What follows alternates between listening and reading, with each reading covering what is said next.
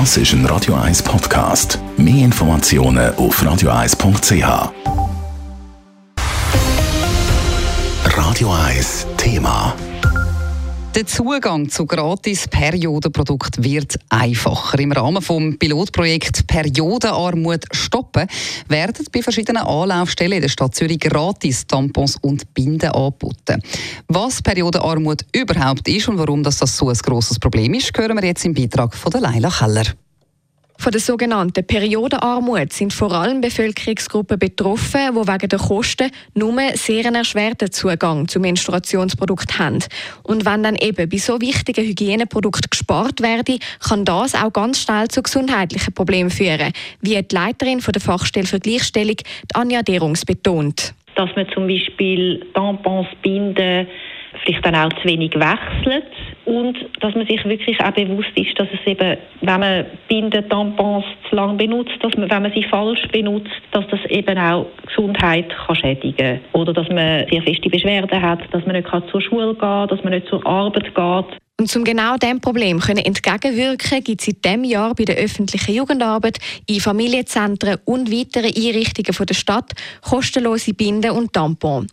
Neben diesen Produkten findet man dann auch immer einen QR-Code, der zu einer Webseite der Stadt Zürich führt. Die soll dann die Informationen liefern, die ganz vielen Leuten eben fehlen.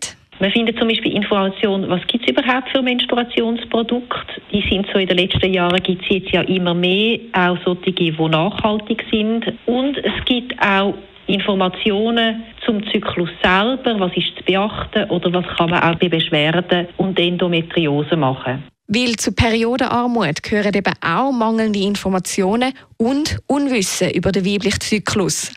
Mit Hilfe von dem Pilotprojekt soll weiter auch ein Beitrag zu der Enttabuisierung der Periode geleistet werden, wie Anita Gunzenhauser, Geschäftsführerin vom Verein für Eltern und Kind, ELCH, erklärt. Durch das, dass wir sehr viele Kulturen bei uns haben, die in ausgehen, hoffen wir, dass die miteinander eben über so Sachen diskutieren und einander auch fragen, dass eine Kundin eine andere eine Mitarbeiterin fragt, du weißt jetzt das genau, das habe ich nicht genau verstanden, dass sie sich wirklich trauen, auch darüber zu reden. Schon seit dem Sommer 2021 liegen an verschiedenen Schulen in der Stadt Zürich gratis Tampon und Binden auf. Weil das damalige Pilotprojekt auf so ein positives Echo gestoßen ist und weil es mittlerweile noch weitere Vorstöße im Gemeinderat zu dem Thema gegeben hat, ist das neue Projekt Periodenarmut stoppen ins Leben gerufen worden. Leila Keller, Radio 1. Radio 1 Thema. Jederzeit zum Nachlesen als Podcast auf radio1.ch.